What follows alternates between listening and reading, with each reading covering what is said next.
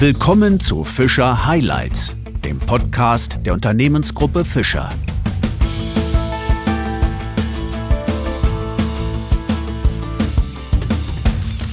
Zu einer neuen Ausgabe von Fischer Highlights begrüße ich Sie sehr herzlich. Heute geht es in unserem Podcast um die mentale Gesundheit. Frau Dr. Sandra Weldin hat das zu ihrem Spezialgebiet gemacht. Die Psychologin hat zu den Themen Erschöpfung und stressbezogene Gesundheitsstörungen promoviert. Seit über zehn Jahren ist sie als Trainerin und Coach tätig. Dabei stärkt sie vor allem die mentale Gesundheit von Menschen am Arbeitsplatz. Auch in unserem Unternehmen ist Frau Dr. Weldin aktiv. So startet im Oktober in unserem Klaus Fischer Bildungszentrum eine Seminarreihe mit ihr zu Digital Detox. Darin gibt sie Tipps für einen bewussten Umgang mit digitalen Medien. Herzlich willkommen bei Fischer Highlights, Frau Dr. Weldin. Hallo, Herr Pott. Frau Dr. Weldin, Stresssituationen kennt ja jeder, aber wann wird eigentlich Stress aus Ihrer Sicht im Alltag zum Problem? Eigentlich ist gar nicht so an sich ein einzelner Stress ein Problem, sondern es ist meist tatsächlich die Summe. Manchmal auch, wenn es ein ganz akuter starker ist. Aber für die meisten Menschen ist es tatsächlich, dass es sich ansammelt, dass es chronisch wird. Und man kann sagen, wir sind durchaus für Stress gemacht. Wir können auch Stressspitzen gut abhaben und können damit gut umgehen. Jetzt haben wir aber das Problem, oder so ist unser Körper ausgelegt, dass wir eigentlich nur ein Stresssystem haben. Wir haben nur eine Möglichkeit, körperlich auf Stress zu reagieren. Das können wir in der Regel ganz gut, aber es kann sein, dass wir so viel auf Stress reagieren müssen, dass sich diese körperlichen Funktionen einfach anpassen daran. Und dann wird es zum Problem. Man spricht dann im psychologischen Sinne oder im biopsychologischen Sinne von Dysfunktionen. Der Körper hat sich an zu viel Stress angepasst und kann nicht mehr so ganz in Ruhe sein. Mhm. Was sind das für Stresssymptome, auch Stresssituationen? Also Sie haben ja gerade mal mehrere genannt. Was könnte das so zum Beispiel sein?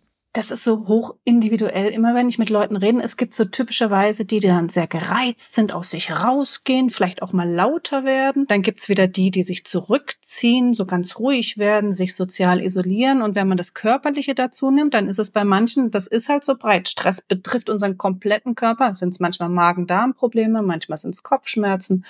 Der Rücken ist so ein bekanntes Problem. Dann ist es aber bei vielen auch, die sind einfach erschöpft oder bekommen, gerade wenn sie dann mal frei haben, den Infekt und werden krank. Mhm, mh. Und wie sehr befördern digitale Medien diesen Stress? Es gibt einen ganz eigenen Begriff, der nennt sich Technostress, nicht im Sinne von Technomusik, sondern Technologie. Also das ist schon ein mhm. essentieller Bestandteil von Stress und da sind so mehrere Elemente drin. Man sagt, naja, es wird komplexer durch die digitalen Technologien. Die Verlässlichkeit steht manchmal in der Frage, die Sorge, bleibt die Verbindung stehen? Welche App muss ich jetzt runterladen oder was ist denn die aktuelle Version davon? Die Erreichbarkeit ist ein Element. Wir sind nicht mehr einfach mal weg und offline und können uns ganz dem hingeben, was wir gerade machen wollen, sondern da kann immer mal wieder das Handy bimmeln. Wir müssen schneller reagieren können. Ja, wenn man bis abends nicht geantwortet hat auf eine Nachricht, da ist schon so ein bisschen Druck dabei. Und dann können wir uns auch schnell überlastet fühlen. Also es ist schon ein essentieller Bestandteil. Und wie viel Zeit verbringt man so im Schnitt? Gibt es da irgendwelche Zahlen im Schnitt am Tag oder in der Woche mhm. mit digitalen Medien, zum Beispiel mit unserem Handy? Wie oft sind wir damit im Austausch? Eigentlich fast nonstop. Jetzt habe ich so ein paar Zahlen oh raus. Gott. Ich das, ja, ja, unbedingt. Es ist erschreckender, aber das ist auch tatsächlich das, was mir viele antworten so, ja, auf die Frage, was meinen Sie, wie viel Zeit verbringen Sie denn online oder mit, mit den digitalen Medien, dann sagen die meisten zu viel. Also es ist schon so im Gefühl drin und ich habe mal so ein paar Zahlen bemüht. 2002 waren wir durchschnittlich 46 Minuten täglich online. So, dann so ein Sprung. 2010 waren es dann 138 Minuten. Ganz klar, da hat man dann erstmal überhaupt digitale Geräte bekommen. Die Smartphones waren dafür gängiger. So, 2009. Ist dann aber also, schon ein ordentlicher Sprung auch, ne? Also so, über zwei Stunden am Tag. Sprung. Unbedingt. Natürlich, man macht's ja auch ganz gerne. Steckt ja auch mhm. mit drin. Mhm. 2019 waren es dann so 208 Minuten und jetzt gab es auch von der Postbank so eine Digitalstudie nach der Pandemie oder während der Pandemie waren wir 540 Minuten täglich online. Das sind neun Stunden. Also das ist wirklich richtig viel. Ähm, da ist natürlich einerseits Handy, aber es kommt ja auch, jetzt überlegen Sie mal, wie viel arbeiten Sie am Computer und auch da mit digitalen Medien. Also tendenziell sogar eher unterschätzt, was wir am Bildschirm mhm. an Zeit verbringen. Nicht unbedingt rein Handy nur, aber die Mischung daraus.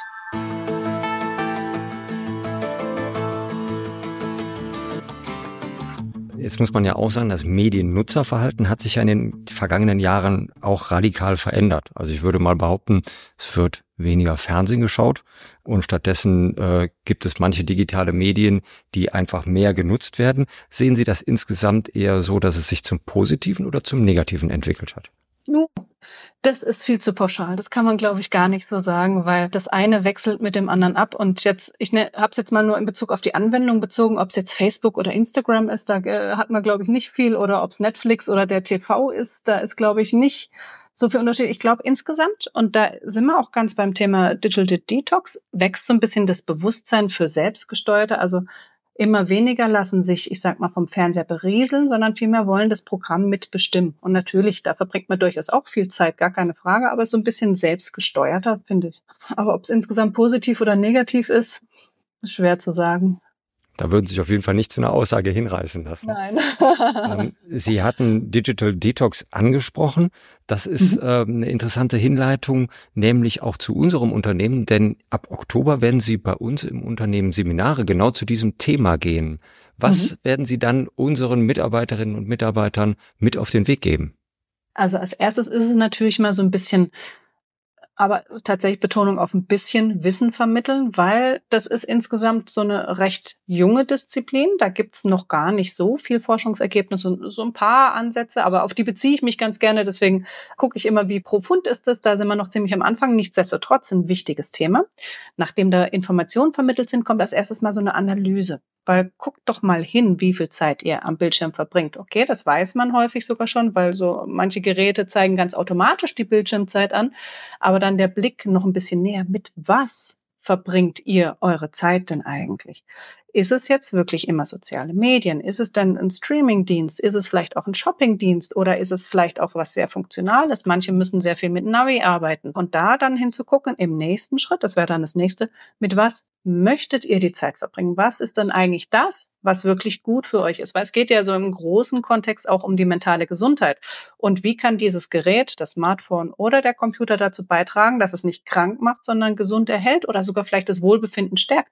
Es gibt ja auch sehr guttunende Apps. Und da müssen es nicht nur Meditations-Apps sein, das dürfen auch noch durchaus ganz verschiedene sein. Aber ja, eben mit was möchte man es nutzen?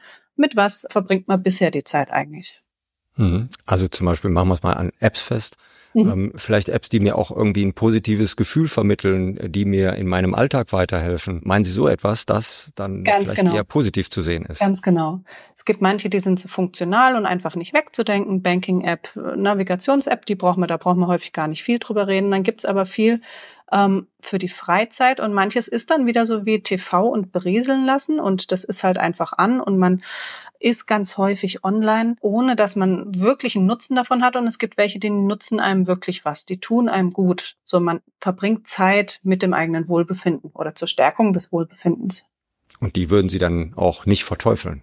Nein, um Gottes Willen gar nicht. Also das ist ja immer diese Mischung. Es hat ja seinen Grund, wieso wir so viel online sind dass ich mich mal schnell mit jemandem austauschen kann, dass ich mal schnell eine Information abrufen kann. Das möchte ich ja überhaupt nicht missen und das ist ja auch gut so. Aber so dieses Überdenken, ähm, dass es nicht von außen getriggert wird oder dass man so unüberdachte Gewohnheiten hat, die einem vielleicht eben dann langfristig doch nicht gut tun, sondern das im guten Sinne quasi einmal pflegt. Hm. Sowas macht man ja auch gern immer mal an Zahlen fest, wenn wir hm. das hier auch mal versuchen. Wie viele Stunden am Tag digitale Mediennutzung ist denn okay und wann ist es aus Ihrer Sicht zu viel? Da ist, wenn man in die Forschung guckt, sagt keiner eine ganz spezielle Zeit. Es ist tatsächlich so, dass so dieser individuelle Druck, wenn mir jemand antwortet, oh, ich verbringe zu viel Zeit online, dann ist das ein ernstzunehmendes Kriterium. Wenn einer sagt, nee, das ist genau richtig und ich möchte das gar nicht anders haben. Dann kann man da noch so argumentieren, ja, aber es sind viereinhalb Stunden und es ist äh, vermeintlich zu viel, da wird er nichts ändern. Also man, auch alle Fragebögen, die dahin gehen, ja, ist es was Schädliches oder nicht, die gehen immer auf dieses persönliche Gefühl. Und da sind so Kriterien wie, fällt es eigentlich schwer, das Handy wegzulegen, obwohl man was anderes machen wollte? Bleiben Sie häufiger online als geplant? Vernachlässigen Sie soziale Kontakte oder während Sie mit sozialen, also mit anderen Menschen äh, sich umgeben, schauen Sie dann mehr aufs Handy? Sowas ist richtig. Also so wirklich eine Stundenanzahl, da möchte ich mich auch ganz wenig festklopfen. Aber nehmen wir da mal so ein anderes Beispiel. Man sitzt im Restaurant, im Café mhm. und ähm, ist mit jemand anderem da oder mit einer Gruppe und ist ständig mit dem Handy zugange. Ja. Ähm, würden Sie das schon eher als kritisch bezeichnen oder sagen Sie, mein Gott, so schlimm ist das auch nicht? Ich finde das auf jeden Fall überdenkenswürdig, weil man hat doch viel mehr davon, wenn man sich wirklich mit dem anderen auseinandersetzt. Man kann durchaus auch mal zusammen schnell eine Information raussuchen oder mal sich was schicken und hier guckt mal da. Das tut ja durchaus auch gut. Aber wenn so jeder vor sich hin dattelt, weil er halt die Gewohnheit hat, da mal schnell zu antworten oder den Druck verspürt, dass er da noch schnell eine Nachricht rausschicken muss, dann ist es doch was Negatives und man verpasst die positive Gelegenheit, jetzt mal sich auf ein gutes Gespräch einzulassen.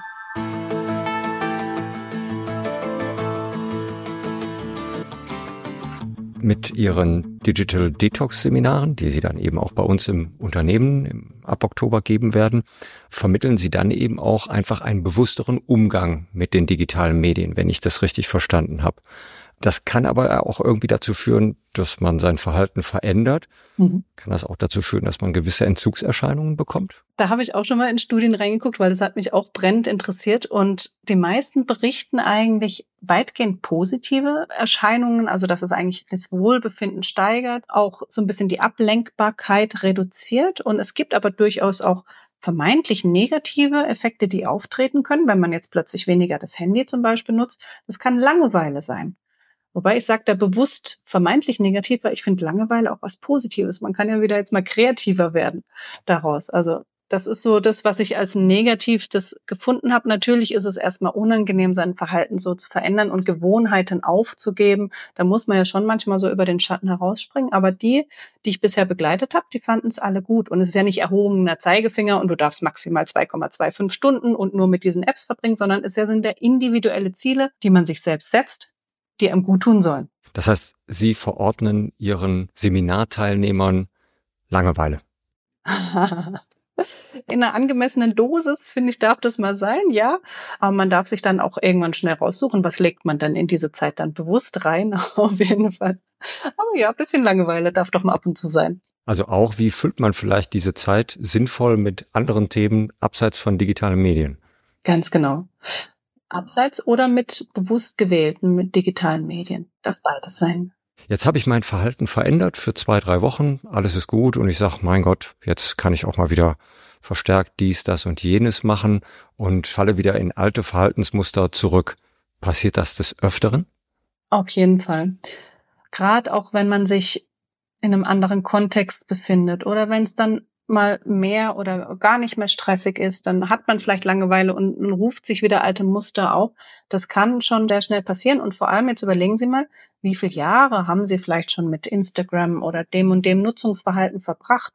Und dann ein Seminar oder mal ein paar Wochen dran arbeitet, da ist einfach das noch sehr erlernt, wie man es vorher gemacht hat. Also das dauert eine Weile. Deswegen da nicht frustrieren lassen. Wenn man es einmal geschafft hat, schafft man es auch wieder. Und je häufiger man es schafft, umso eher bleibt man dabei. Das ist nicht wie beim Rauchen, dass es wie so eine Sucht ist, die einen gefangen hält, sondern es ist Umlernen, Stück für Stück. Ein konkreter Tipp, den ich da an der Stelle habe, ist, Wieso sollte man denn das alleine machen? Man kann das doch zusammen zum Beispiel mit Familien und Freunden machen. Man kann doch gemeinsam darüber diskutieren, wann nutzen wir dann das Handy oder legen wir es, wenn wir zusammen am Tisch sitzen, in eine Box, die separat ist oder jeder lässt es in der Tasche, so dass es uns allen gut tut. Soweit ich weiß, gibt es ja auch zum Beispiel Restaurants, die haben so eine Box auf dem Tisch stehen und da legt man dann seine Handys oder die Geräte rein, äh, die man da mitgebracht hat. Dann wird die Box zugemacht und wer zuerst dann das Handy rausholt, der muss dann eine Runde an alle ausgeben.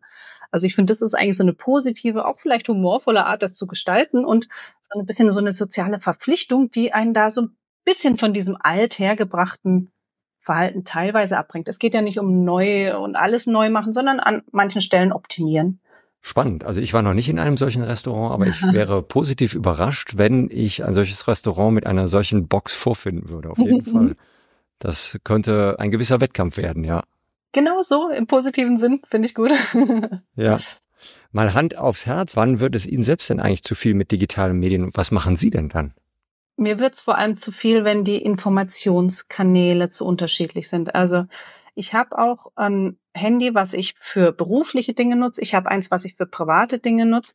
Jetzt ist es aber so, ich bin selbstständig, wir haben eine kleine Firma, da werden schon mal auch unterschiedliche Kanäle genutzt und ich versuche das wirklich auch strikt zu trennen und Ich habe schon häufiger gehört von meinem Kollegen, ja, also wenn es brennt, dich rufe ich nicht an. So, ich bin manchmal einfach nicht erreichbar und das nehme ich mir durchaus raus. Also wenn er dann zweimal anruft, dann gucke ich schon nochmal hin und bin dann für den Notfall dann doch da. Aber ja, dieses wirklich das Trennen und sich die Zeit rausnehmen oder wenn ich irgendwo bin, das liegt dann auch wirklich in der Tasche und ich kriege manchmal stundenlang davon ein, nichts mit und das finde ich eigentlich gut. Manchmal muss man viel mitkriegen, manchmal muss auch schnell reagieren, aber nicht auf alles. Also sagen wir mal zusammengefasst in Sachen Digital Detox sind Sie auf jeden Fall ein gutes Vorbild.